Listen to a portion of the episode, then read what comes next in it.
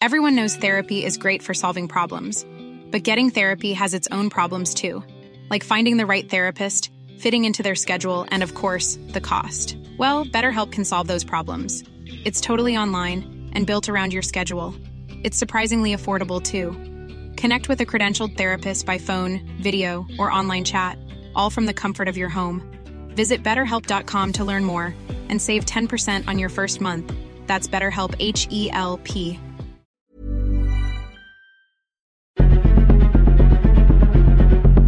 Exploremos las razones detrás de la desigualdad y la impunidad en nuestra sociedad. Contaremos casos y los explicaremos. Presentaremos aquellas historias que interesan a la gente.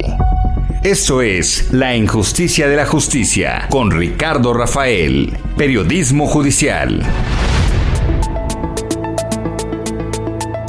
¿Qué tal? Buenas noches, soy Ricardo Rafael. Esto es La Injusticia de la Justicia, 98.5 del Heraldo Radio, este programa semanal donde pasamos revista a eh, esos temas, eh, esos problemas que enfrentamos pues, la gente común y corriente cuando necesitamos que entre el Estado y ah, despeje dudas, ¿no? le dé balance a la justicia, sentencie, no abuse de eh, su poder y ah, un papel fundamental, principal en el aparato de justicia, desde luego, son las juezas y los jueces. Si ellas están bien preparadas, si tienen ah, pues garantía de que no las van a correr de su trabajo si sentencian en contra de lo que no sé, la mayoría popular quiere o sus jefes o los que tienen dinero o los que tienen interés político, hacen bien su trabajo. Es decir, la autonomía judicial es, es muy importante y y para esto también hay ciertas garantías como que no los puedan mover de su empleo, la inamovilidad. Y luego pues ciertas maneras como se entregan los expedientes para evitar que los jueces pues actúen a partir de intereses aviesos. Entonces hoy vamos a hablar de todas esas condiciones, ese ecosistema pues que produce buenas o malas juezas o jueces. Eh, tengo conmigo primero un abogado postulante, Alberto García Cárdenas. Él lleva asuntos civiles y mercantiles, particularmente en la Ciudad de México. Y nos ayuda, porque también es catedrático de la UNAM, para hablar de estas ah, condiciones que le dan autonomía a las jueces y los jueces. Y también nos habla de algún problema particular del Foro Común, en concreto del Tribunal de Justicia de la Ciudad de México, que aquí ya nos hemos venido dando cuenta trae más de un problema. Y luego en el ah, segundo bloque estará con nosotros el magistrado Ariel ah, Rojas Caballero. Él es director de la Asociación Nacional de Magistrados de Circuito y Jueces de Distrito del Poder Judicial de la Federación. Por cierto, hace unas 3, 4 semanas esta eh, asociación firmó con el ah, presidente de la Suprema Corte de Justicia para fortalecer justamente un convenio para fortalecer la autonomía de eh, quienes son operadores del derecho desde el sistema judicial. Pues así está el menú de esta noche aquí en la Justicia la Justicia. Comenzamos. Abrimos la conversación de esta noche con eh, Alberto García Cárdenas. Él es profesor de Derecho en la Universidad Nacional Autónoma de México. Además es abogado.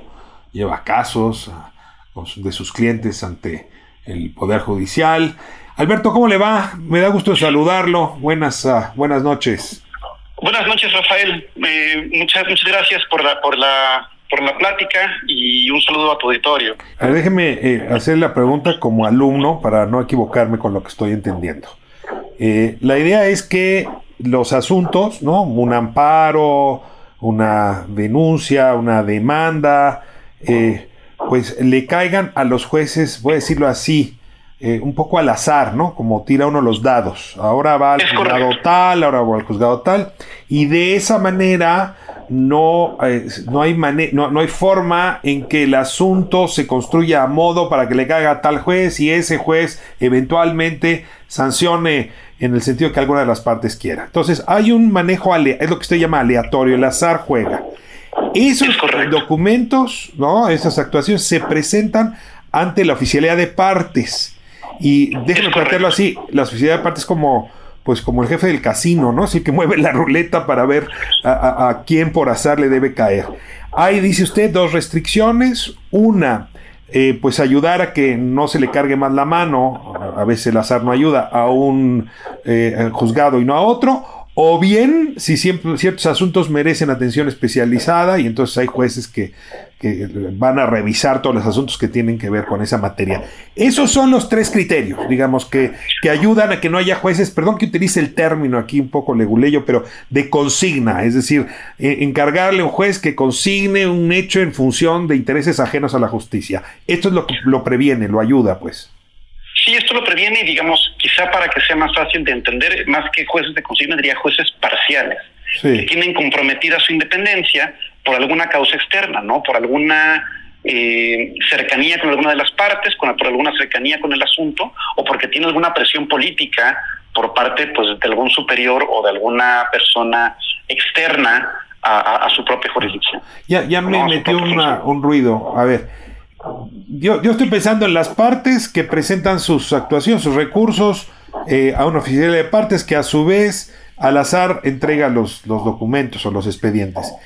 Pero esto no protege a los jueces de que sus superiores les llamen, o sea, que un magistrado o incluso la cabeza del tribunal o eh, pues alguien así como muy arriba de las altas esferas le diga al juez, vas a sentenciar en tal dirección. ¿Cómo se protege a los jueces de que tampoco sus superiores, digamos, intervengan, pues por razones siempre políticas, inexplicables, eh, ocultables, pues? Pues existen muchos otros mecanismos eh, que los protegen. Uno de ellos tiene que ver con la movilidad de los jueces. Por ejemplo, un elemento es que solamente en ciertas circunstancias puedan ser removidos o eh, cambiados del juzgado en el que están, ¿no? y también, pues, otro de, otro de los elementos de protección de eso es que la revisión de disciplina que tenga cada uno de los jueces se haga por medio de órganos colegiados separados de los propios jueces. En este caso, por ejemplo, en la Ciudad de México y también en materia federal existe un Consejo de la Judicatura Federal, que es el que, eh, federal, y también hay un Consejo de la Judicatura Local, que son los que se encargan de de dar seguimiento a la disciplina de los jueces y cualquier ataque a su persona pues tendría que ser removido eh, eh, por estos consejos, ¿no? O, protegido por estos este, consejos. A ver, es interesante. Sin duda van a tener. ¿Cómo lo planteo? O sea, si lo voy a pensar en términos personales. Si yo sé que me pueden correr mañana por lo que diga en este programa de radio, pues me voy a comportar, comportar de una manera distinta. Voy a cuidar mucho que no me corran. Eh, lo hago, por cierto, todas las semanas. Pero eh, si, si yo sé que me voy a quedar como juez, ¿no? Eh, la cantidad de años que, sea mi deseo, me, va a importar menos lo que digan mis superiores. Es decir, si mi futuro político no, de, mi futuro como juez no depende de, de, las decisiones políticas de mis superiores, me voy a comportar con mayor autonomía. Eso es lo que me está queriendo decir. Sí, y que digamos, sí va a haber unos superiores y que van a revisar que, vaya, que no cometa algún atropello, que no, que no actúe fuera de la legalidad, pero es un órgano colegiado, ¿no? que tiene tres gente se reúnen a decir eh, tal persona, tal juez cometió, se corrompió, lo compró un narcotraficante, esta sentencia la verdad no, no se sostiene. Y tendrán, y tendrán que seguir un procedimiento objetivo de investigación y de, y de sanción. No será simplemente una consigna política de una persona que quiera afectar a un juez. Oye, Alberto, y, ya estamos hablando aquí de, lo que se llama el deber ser, pero aquí todos los, todas las semanas vemos casos con mucha frecuencia. Lo que vemos es que cuando a un juez le cae una papa caliente, como se dice de manera popular, eh, pues puede, puede pedir que lo remuevan, puede pedir que se vaya a otro juzgado, o si de plano no está actuando como los poderosos quieren, de pronto acaba en Veracruz cuando se trata de jueces federales o en Zacatecas, o de pronto lo remueven a otro juzgado, de pronto dejan a su sustituto. O sea, yo no me siento tan tranquilo con que hay protección de inamovilidad, digamos. Eh, parecía que todavía hay como muchos mecanismos para decirle al juez por dónde moverse a partir de su propia carrera, de manipular su carrera. ¿Me equivoco o, esto es una cosa más común de lo que quisiéramos?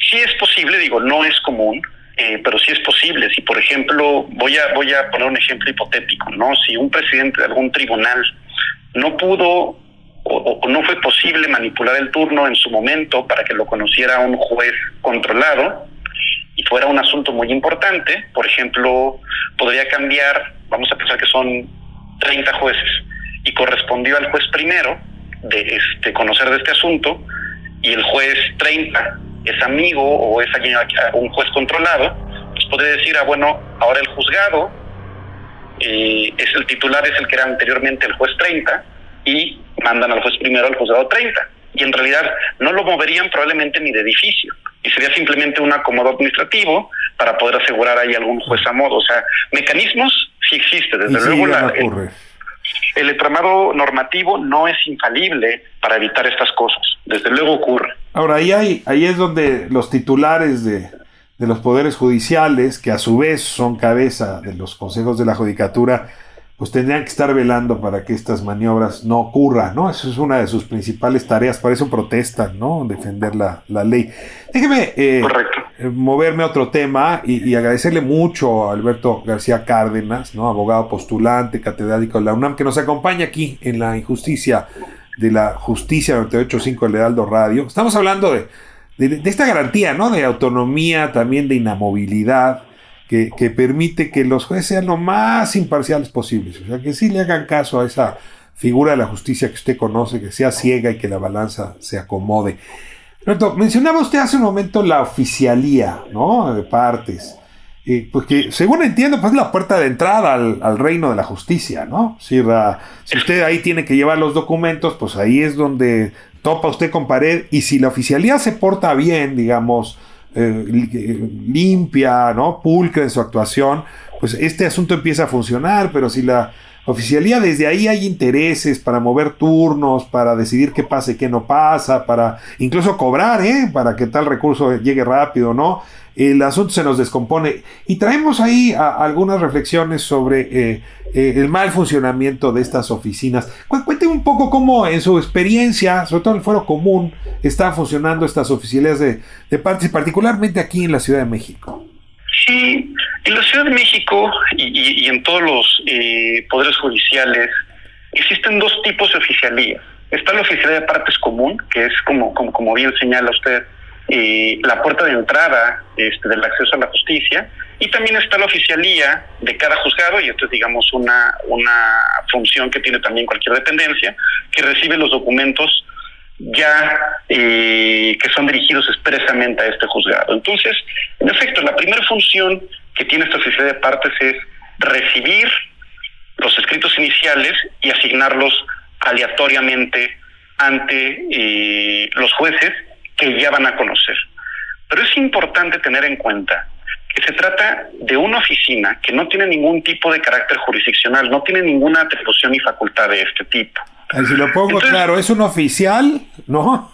Que recibe el parte y lo lleva donde tiene que llevarlo, para utilizar el término etimológico. No, no, no es un juez, no, no, no, no es un magistrado, es un oficial al servicio de jueces y magistrados.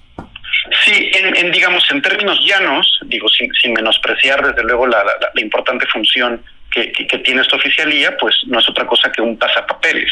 Recibe un papel y se lo turna a quien va a resolver de este, de este documento. Pero además le pone un sello y además le pone una fecha y datos que son esenciales para el transcurso del juicio. Por ejemplo, eh, si le pongo la fecha de hoy y el turno se vencía eh, ayer, pues evidentemente ese papel no va a funcionar. Es correcto, esos ellos tienen su poder, ¿no? Tienen su, símbolo eh, poderoso, pues. Y tiene una función, eh, pues, pues, desde luego importante. Y me preguntaba, por ejemplo, del caso específico de la Ciudad de México. Y pues existe un, un área de oportunidad importante para el tribunal en cómo actualmente está funcionando la oficialidad de partes común en esa materia. A ver, perdóname que se lo pregunte directo. Ahora que oiga, oigo en estas épocas área de oportunidad, es una forma de decir que está funcionando mal, ¿verdad? Sí. Es, es, un, es un mal funcionamiento donde, donde tiene que, mejorar el tribunal, ¿no? No es una, una, un mejoramiento que implica mayor presupuesto, que implica que tengan que remover a nadie, simplemente es entender o que entiendan los funcionarios que están en esta oficina de partes lo que realmente implica su actuación. Y más bien le platico qué es lo que ocurre. Eh, en la Ciudad de México existe una dirección establecida eh, por la ley orgánica que establece esta eh, oficialidad de partes común en materia que conocerá las materias civil, mercantil, familiar y de cuantía menor de los juicios, pues que la el ciudadano de pie es el que más va a conocer, ¿no? Sí, pues divorcios, patria potestad, custodia. Pensiones alimenticias, eh, algún arrendamiento, que me deben un dinero, pues lo tengo que demandar en esta, en esta vía, o que la vecina me, me, esté injuriando, pues daño moral, no sé, o sea, tendrás. Eh, la mayoría de los problemas que tengan las personas los tienen que resolver por medio de esta vía, ¿no? Y bueno, llega una persona, cualquier persona, a presentar su demanda y la oficina de partes se ha convertido en un primer filtro para que estas demandas no caminen. Indebidamente, los funcionarios de la Oficina de Partes Común de aquí de la Ciudad de México, tanto en las oficinas que están en materia familiar como en las oficinas que están eh, ahí en Avenida Niños Héroes, eh, en el edificio donde están las salas del tribunal, eh, se atreven a señalar que alguna demanda no cumple con ningún con algún requisito o que está promovida ante un juez equivocado o que la vía este, intentada es incorrecta. Esta situación eh, ellos simplemente lo que hacen es la analizan y no la reciben. Pero a cambio de esta interpretación que estos funcionarios eh, hacen, no dan ningún documento escrito, es un acto de autoridad que no está ni fundado ni motivado y por esta razón se considera un acto absolutamente arbitrario y que deja en estado de indefensión a quien presenta y pues, su demanda. A ver, déjeme ver si estoy entendiendo porque me, parece gravísimo. Decía usted hace un momento que la oficialidad de partes lo definió usted como un pasapapeles, es decir, eh, digamos, lleva un documento que entregado por un abogado o por una de las partes al juzgado donde se tiene que atender el asunto. Eh, no, no, tiene, pues, o sea, no tiene atributos para ver si la hoja es cuadrada o redonda, ¿no? O si contiene o no contiene los artículos eh, que fundamentan el acto, no eh, tiene facultades para definir si el tipo eh, o, el, el, acto corresponde a tal o cual conducta tipificada. Si, nada de eso es materia de, de, la oficialidad de partes y sin embargo se están metiendo en, definirlo. Sí, es correcto, se están atribuyendo facultades que no tienen y que desde luego afectan muchísimo a la administración de justicia, porque como usted lo advierte es la puerta de entrada de la justicia y es un freno que termina siendo para muchas personas infranqueable, porque realmente lo que le queda a muchos justiciables es simplemente acatar lo que arbitrariamente señala la oficialidad de partes y pues modificar su demanda para que se encauce en las vías que ellos señalan. Póngame un ejemplo, ¿no? O sea, hay un pleito por patria potestad, digamos, entre el papá y la mamá de un niño. Eh, pues esto el juez tiene que definir eh, si en efecto se, se distribuye o se queda la patria potestad con alguno de los del papá o la mamá. ¿Qué puede hacer la oficina de partes para, para sesgar el curso de la justicia que el juez tendría que impartir? Más que sesgarlo, lo que hace es, pues llega, vamos a pensar, eh, alguna de las partes, la madre con el, con el problema de, querer resolver su, su, problema mediante un juez, y bueno, se asesora con algún, abogado, probablemente le, prepare el escrito, pero ella lo vaya a presentar o, el abogado vaya. Y la oficina de partes dice, no, mira, a mí me parece que la vía que tú estás ejerciendo, una controversia en materia familiar, esta se debe tramitar en la vía escrita o se debe tramitar en la vía oral. Y tú lo tramitaste en la forma distinta. Pero tú tienes un convencimiento, tú eres el que conoces las circunstancias. Eres el abogado, tú sabes cuál es tu ruta, tu estrategia, por qué te va a decir el oficial de partes que te vayas a la puerta de junto, ¿no? Que te vayas al castillo de enfrente. Es correcto, digo, no, no, no, no, no es necesariamente una alteración de mala fe, ¿no? Probablemente sea una o no sabemos. No, no lo sabemos, no Porque, lo sabemos. pues, a ver, una lanita, perdón, una corta por debajo de la mesa, la oficialidad de partes, y tronaste un juicio, ¿eh? Sí, correcto. yo, Digo, yo puedo otorgar el beneficio de la duda, pero también me queda claro que si la oficina de partes puede torcer, a ver, con que ponga mal, decía yo hace un momento, la fecha de, un recurso, con eso revienta el juicio y luego como usted dice, oiga, yo sí lo entregué a tiempo, ¿no? Sí, sí, digo, eso sería otra, otra, otra función. Pero digamos, en esta primera función, podría ser que, y, dándoles el beneficio de la duda, con absoluta buena fe, la oficialidad de partes pretenda encauzar en las vías correctas, ¿no? puede ser que el abogado haya equivocado o que no estén al tanto de las cuantías para la tramitación de los juicios y simplemente sí puede implicar que esté ayudando a una parte, ah. pero eso no lo sabemos. Oye, pero déjame preguntarle una cosa, porque a ver, no lo sabemos, pero el oficio que este que yo ejerzo requiere también de un alma mal pensada. Rafael Guerra Álvarez es el presidente del Tribunal Superior de Justicia de la Federación. ¿A quién puso al frente de la oficialidad de partes del tribunal? Es una directora que, eh, eh, se llama Alejandra Robles, eh, y bueno, ella es la encargada. Pero me dice que es una persona muy cercana al presidente, ¿es correcto? Eso no lo sé. Realmente, eh, bueno, me imaginaré que, que, quede alguna cercanía por, para, para pues, designarla con este con tan importante función, pero pero no, yo no sé si que tenga alguna alguna cercanía en particular. Yo simplemente lo dejaría apuntado. Yo sí temería que el presidente del tribunal estuviese utilizando a una gente muy cercana a él en la oficialidad de partes para conducir ciertos juicios en una dirección distinta al de la justicia. Lo, lo dejo anotado, porque lo que usted nos está platicando, pues sí, entiendo la buena fe que hay que, que, hay que manejar en estos términos, pero también ah, ah, la verdad es que en la justicia hay que arrojar luz por todos lados y las cosas buenas que parecen malas, ¿qué hacemos con ellas, abogado? Pues denunciarlas, claro. Sí, claro, digo, más bien, o sea, desde luego hay un actuar, desde mi punto de vista, incorrecto de esta funcionaria, pero no sé si se deba a alguna cercanía. O sea, lo que sí le puedo decir es, en lo personal yo me he entrevistado con ella ante esta situación en que, por ejemplo, la oficialía de partes se niega a recibir un escrito alegando que se debe de presentar en otra instancia, otra vía, yo desde luego sé por qué presento las cosas como las presento, y alguna vez me entrevisté con ella y no me lo recibió. Directamente yo hablando con ella le dije, ustedes no tienen estas facultades eh, para poder calificar la, la, pues, la, pertinencia, la pertinencia del escrito, ¿no? Eh, y me dijo, no, yo no te lo voy a recibir a menos que le cambies y lo dirijas a otro juez o le pongas otra vía. Pues sí, pero pues es mejor que litigue con usted, invítela a trabajar a su despacho, ¿no? O sea, ¿por qué ella va a decidir eso?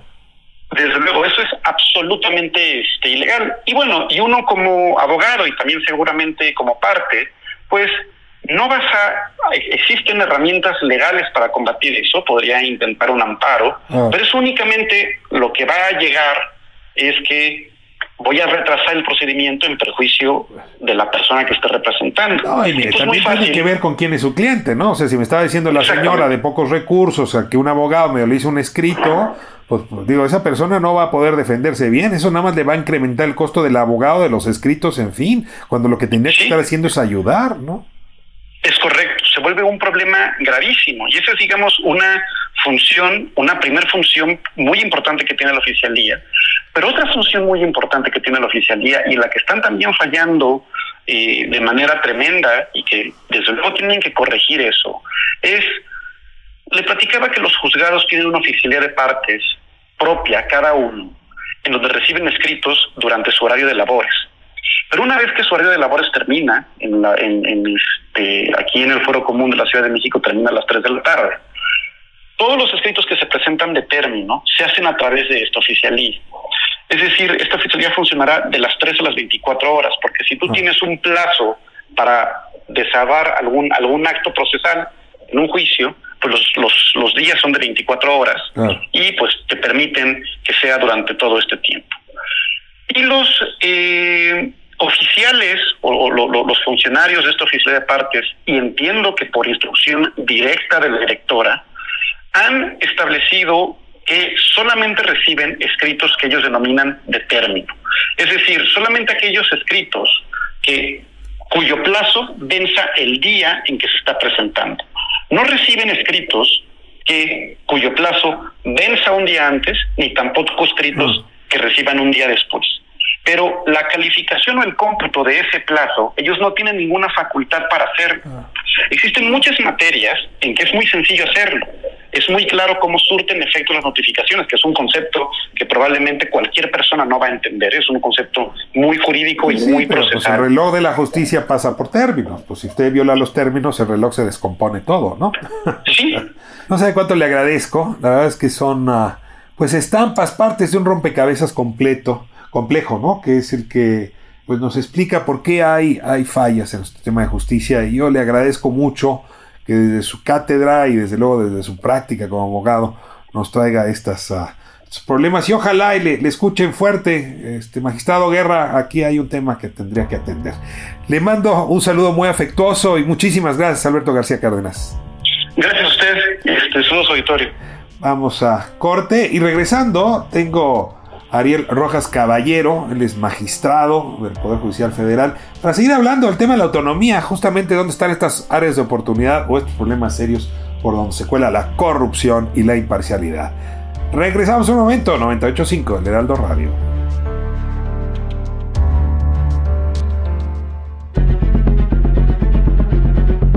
La justicia, con J mayúscula, continúa por lo general siendo injusta en nuestro país. Esto es La Injusticia de la Justicia con Ricardo Rafael.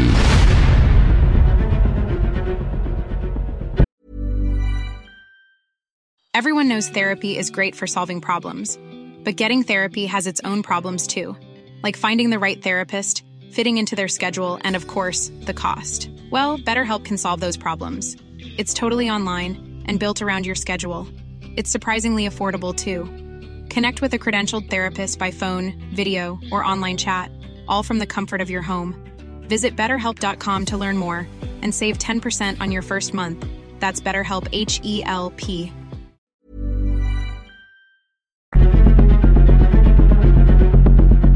Continuamos con más del periodismo judicial al estilo de Ricardo Rafael.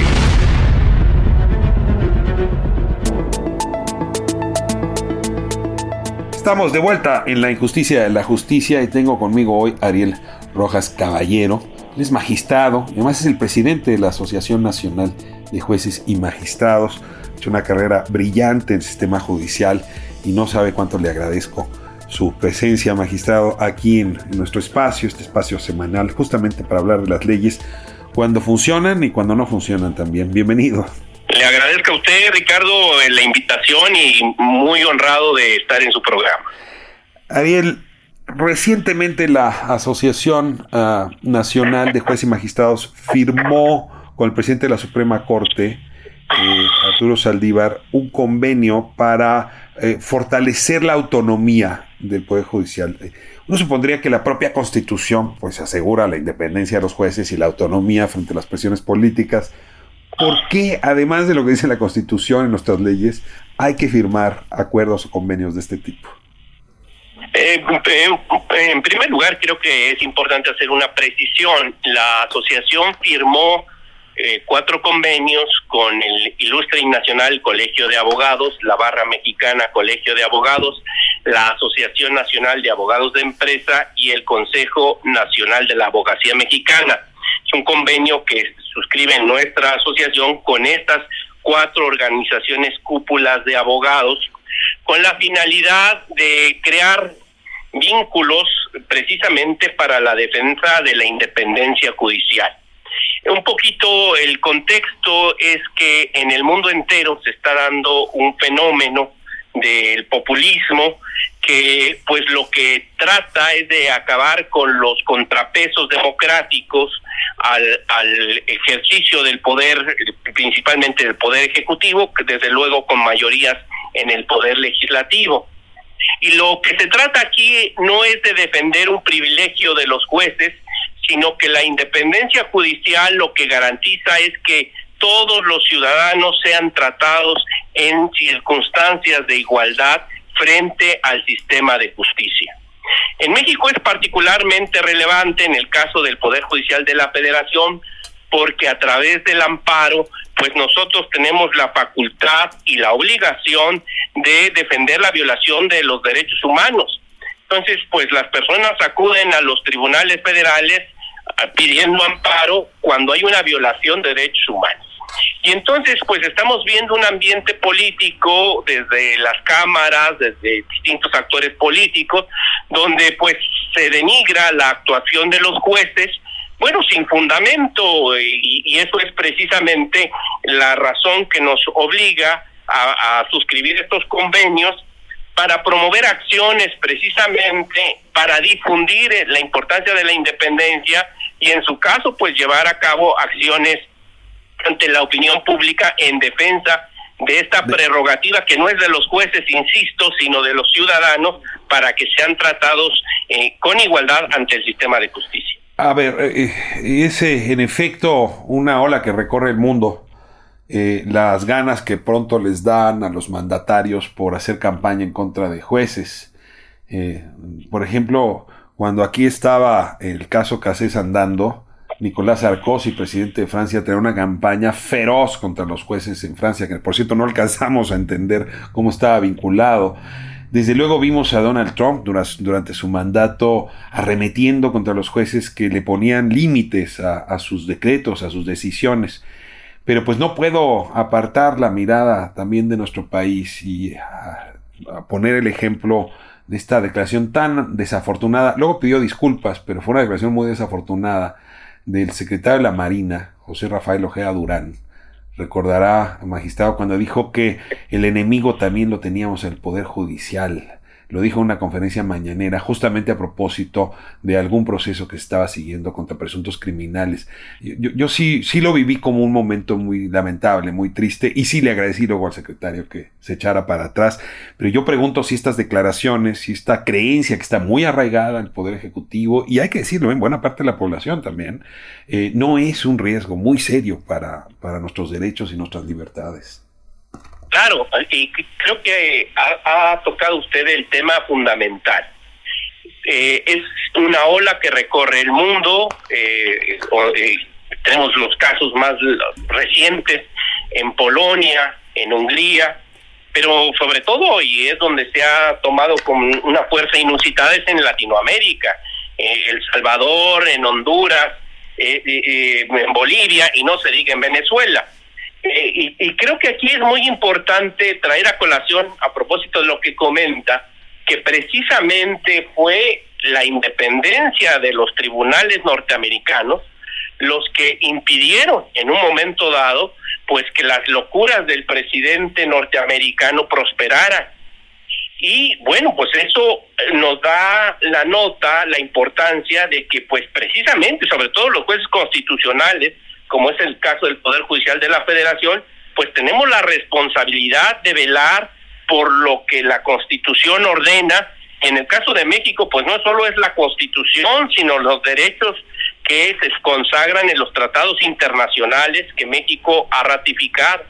Entonces, detrás de esos ataques a la independencia judicial, pues está la arbitrariedad, está el ejercicio abusivo del poder, y desde luego pues con una finalidad de pues crear una situación polarizante para pues yo siempre lo he dicho en dos años que llevo al frente de la asociación de magistrados y jueces federales pues que pues con esos ataques pues lo único que se desplaza es el, el, el problema y no se reconocen las deficiencias propias del ejercicio del, del cargo que se tiene en el poder ejecutivo o en el poder legislativo no Déjeme abordar de una vez algunos de los prejuicios que leo cotidianamente en algunos medios de comunicación eh, para solicitar eh, su reacción. la idea de que son funcionarios que ganan muchísimo dinero y que ah, la diferencia salarial con el resto de la población es inadmisible eh, y que habría que hacer una reducción importante de sus ingresos. Segundo, que con ese ingreso fuerte no les alcanza y entonces tenemos eh, pues la probabilidad de jueces corruptos, manipulados por el dinero de agentes eh, extraños al propio sistema judicial, llámese crimen organizado o lo que se llama criminales de cuello blanco, en fin, ese es el otro, la otra etiqueta que funciona. Y la tercera que tengo que explicarlo un poco más es que hay muchos jueces de consigna. ¿Qué quiero decir con jueces de consigna? Pues que reciben instrucciones de gente muy poderosa y que son los jueces que reciben los casos para liberar criminales, para sentenciar de manera, eh, digamos, arbitraria y favorecer fundamentalmente abogados que eh, a través de estos jueces de consigna pues se hacen cargo de los eh, casos más complicados, más sonados. Aquí están tres etiquetas, tres lugares comunes que se ponen hoy en discusión. ¿Qué, ¿Qué, responder desde el cargo que usted ocupa, Ariel? Mire, aquí creo que lo más importante es entender que el Poder Judicial de la Federación no nació ayer, sino que pues ha habido sucesivas reformas constitucionales y legales y creo que una de las más importantes y que fue un parteaguas fue la reforma judicial de 1988 del presidente Miguel de la Madrid. Y él entendió perfectamente que la única manera de poder fortalecer al Poder Judicial de la Federación como defensor de la Constitución, como defensor de los derechos humanos, es que los servidores públicos, los jueces, los colaboradores de los jueces, los magistrados y los ministros tuvieran una remuneración adecuada. Eh, creo que hay que entender una cuestión cuando se hace el comparativo, por ejemplo, de los ingresos de los ministros con el ingreso del presidente de la República. Yo le pregunto al, pueblo de México si sumáramos eh, lo que cuesta el Palacio Nacional, los eh, alimentos que el presidente de la República toma, los viajes que el presidente realiza, eh, todos los gastos de la presidencia de la República, se los, los sumáramos, más los ingresos que, que, recibe, pues la remuneración sería exponencial. Nosotros no tenemos otra remuneración exclusiva más que lo que recibimos de la tesorería del Poder Judicial de la Federación tenemos prohibición expresa de tener cualquier otro cargo, no podemos cobrar ni las clases que damos en las universidades, las conferencias que damos. Creo que eso de que hay un ingreso desproporcionado no tiene razón de ser, porque precisamente lo que se trata es de dar una serie de garantías para que también los mejores profesionistas en el derecho aspiren desde luego a la carrera judicial. El tema de la corrupción en uno de los diálogos con la judicatura. lo detengo aquí, es decir, si no se pagaran sueldos similares por lo pronto a lo que gana un abogado practicante bueno, pues esa persona, usted mismo, preferiría ser abogado que ser, que ser magistrado. Y eso nos dejaría, pues no con los mejores en el Poder Judicial, sino con, con los más, ah, quizá con los que tengan menos habilidades. Eh, eh, Exacto. Eh, ese es el tema, el salario, ¿no? Y, supongo que ese es el parámetro, ¿no? Lo que ganaría un abogado litigante al que le va bien y que tiene conocimientos. ¿O cuál debe ser el parámetro del salario? Yo creo que, pues, lo de la honrosa medianía creo que es, es correcto, el, concepto juarista. Debe ser el justo medio, ni que aliente una vida de despilfarros, ni, ni tampoco que se, vida, se viva en una situación paupérrima porque es el, caso de la, de la policía. Creo que es, la gente lo va a entender muy bien con este ejemplo. ¿Qué pasa con los cuerpos de seguridad pública en nuestro país?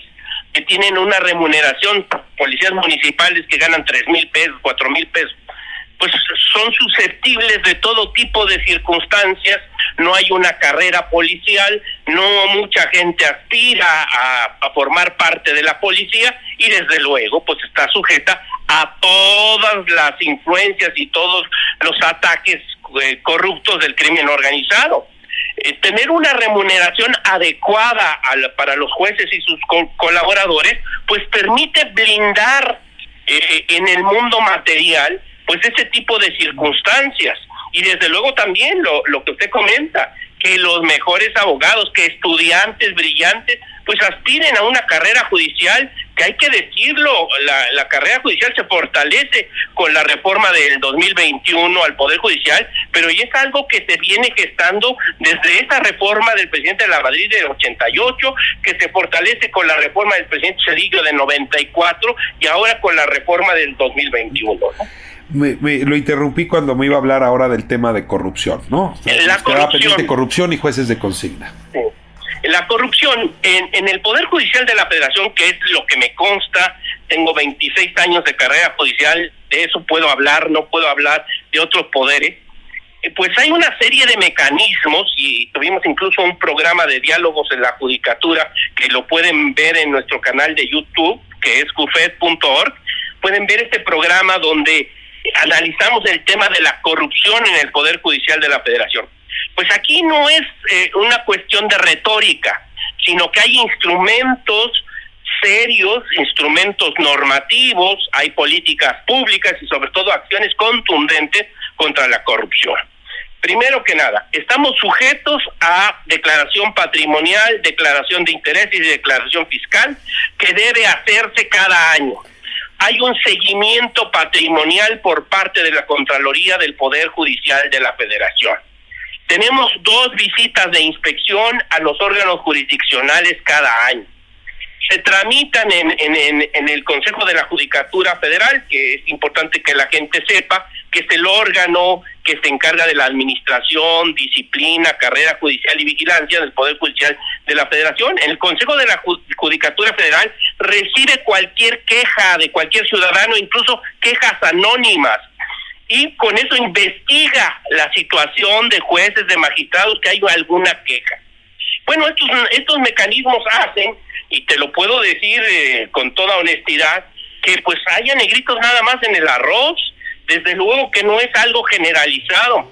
Incluso pues en este ejercicio que hicimos en diálogos con la judicatura, invitamos abogados litigantes de, los colegios de las barras y bueno, la opinión es que en términos generales el Poder Judicial de la Federación, gracias a estos mecanismos, pues la corrupción es un fenómeno aislado. Y creo que es lo importante, incluso en, la asociación hicimos un estudio sobre la calidad de los servicios que se prestan en el Poder Judicial de la Federación con 66 mil encuestas durante cinco años a, a todos los verdaderos usuarios del Servicio de Administración Pública Federal y la percepción de corrupción es mínima, del menos del 2%.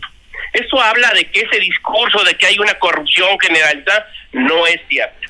Hay otro elemento importante que creo que la ciudadanía debe saber, que todas las sentencias del Poder Judicial de la Federación son públicas. Cualquier persona puede acceder al portal del Consejo de la Judicatura Federal y conocer la versión pública de todas las sentencias. Entonces hay plena transparencia de lo que se hace. Incluso ahora con el nuevo sistema de justicia laboral y con el nuevo sistema de justicia eh, eh, penal, pues las audiencias son públicas, cualquier persona puede ir a la audiencia y ver lo que se está haciendo ahí, y ver el desempeño del juez. Ahora, abro, un paréntesis más antes de entrar al otro, al otro tema. Eh, la asociación, al ser nacional, supongo, también tiene puesta la mirada o conoce de lo que sucede en los poderes judiciales eh, de las entidades federativas. Y ahí tengo la impresión de que la satisfacción de la usuaria, del usuario, no es tan alta. Eh, incluso lo voy a decir más fuerte, tengo la impresión de que eh, la mancha de corrupción pesa sobre todo en el poder judicial del ámbito local y desde luego no va a generalizar todas las entidades, pero hay algunas que son muy corruptas. Por lo pronto el de la ciudad donde yo vivo no voy a ir más lejos. Eh, le, pregunto cómo hacer para que este, esta evolución del Consejo de la Judicatura, estos controles, estos mecanismos a los que alude, que viven eh, quienes son jueces magistrados en el ámbito federal, pueda un día transminar también al ámbito local o esto es casuístico según el gobernador, según la legislatura local, según el poder local.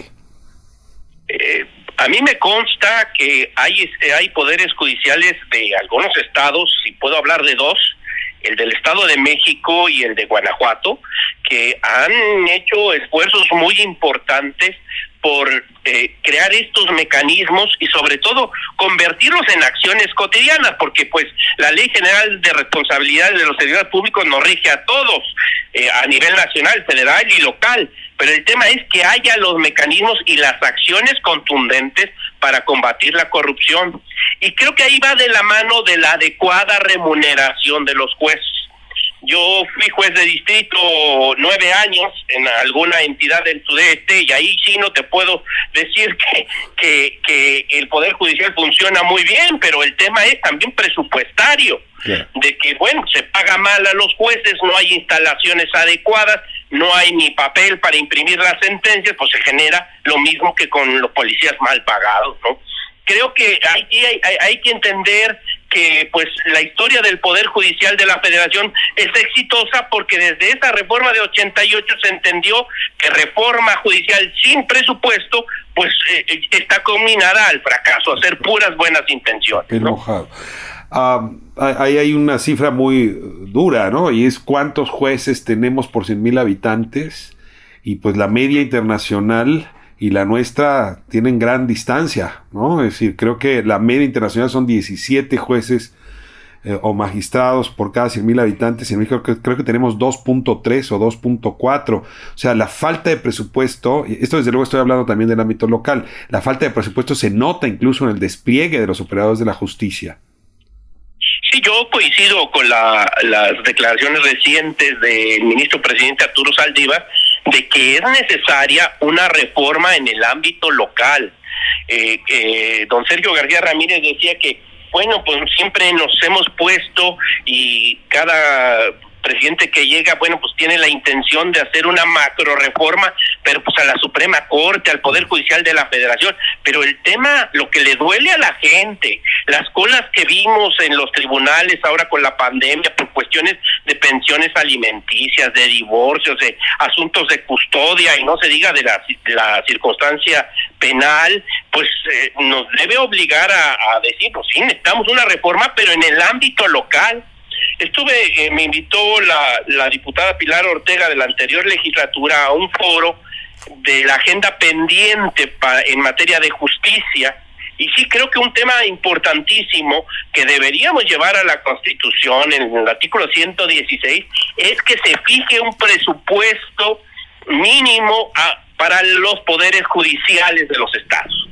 Y lo mismo también sería deseable para el Poder Judicial de la Federación, pues nos acaban de quitar 3.500 millones de pesos para implementar la reforma laboral, que no es un compromiso del Poder Judicial de la Federación, sino pues es un compromiso del Estado mexicano, incluso un compromiso internacional que se tiene de implementar los, los juzgados laborales, pero pues sí, creo que ahí los actores políticos siempre han visto como el patito feo al Poder Judicial y la verdad, creo que si no invertimos en esto, la paz social no va a llegar pronto.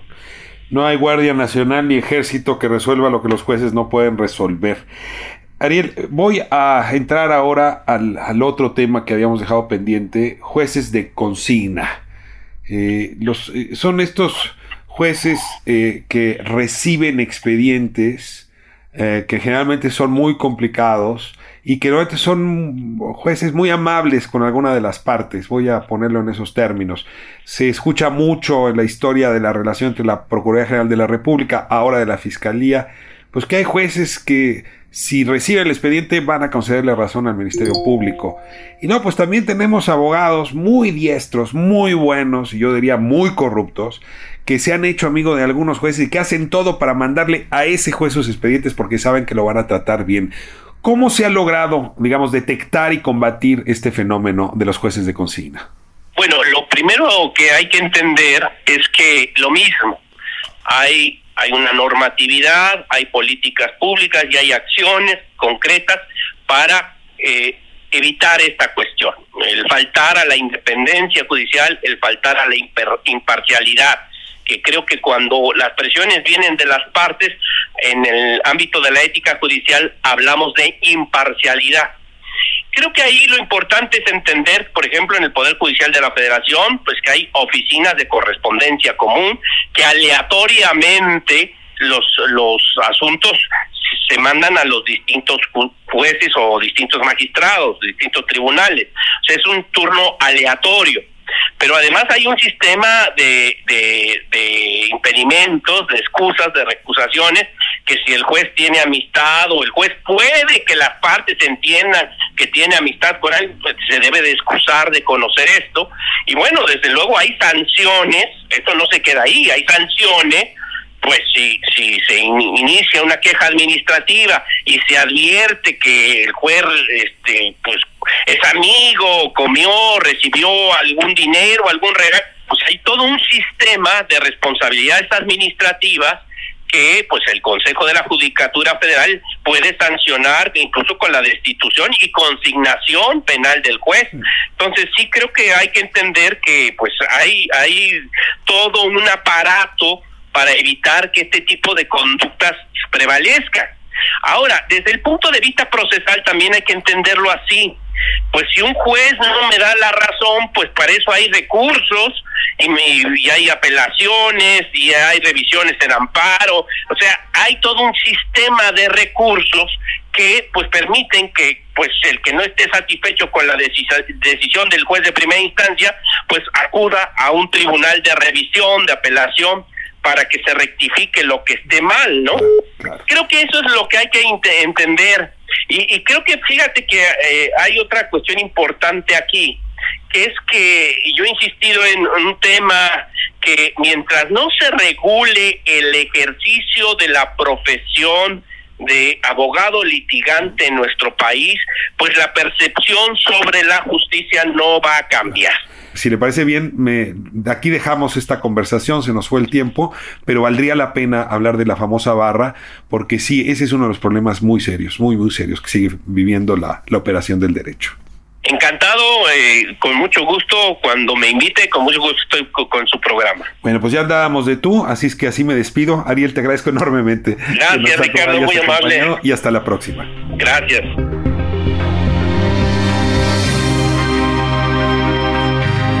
Pues con estas dos charlas cerramos a nuestra emisión aquí en La Injusticia de la Justicia, 98.5 El Heraldo Radio, emisión semanal para tratar estos temas que nos deben importar a todas y todos. Próximo jueves, mismo horario, no se lo pierdan.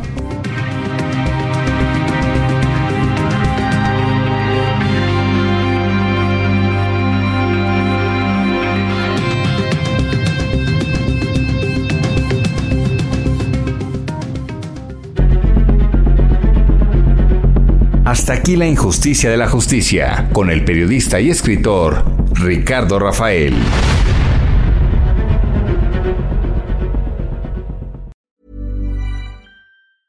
Planning for your next trip? Elevate your travel style with Quince. Quince has all the jet setting essentials you'll want for your next getaway, like European linen, premium luggage options, buttery soft Italian leather bags, and so much more. And is all priced at 50 to 80% less than similar brands. Plus, Quince only works with factories that use safe and ethical manufacturing practices. Pack your bags with high-quality essentials you'll be wearing for vacations to come with Quince. Go to quince.com/pack for free shipping and 365-day returns.